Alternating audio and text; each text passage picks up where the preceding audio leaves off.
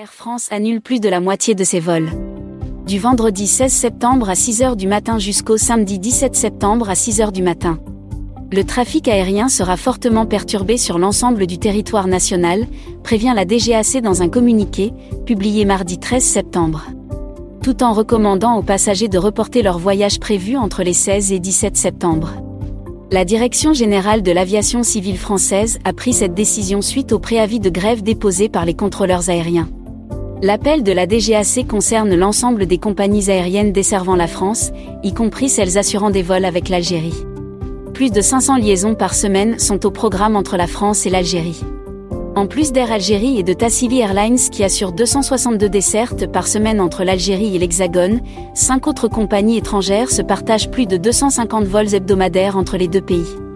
Il s'agit d'Air France, ASL Airlines, Transavia, Vueling et Volotea.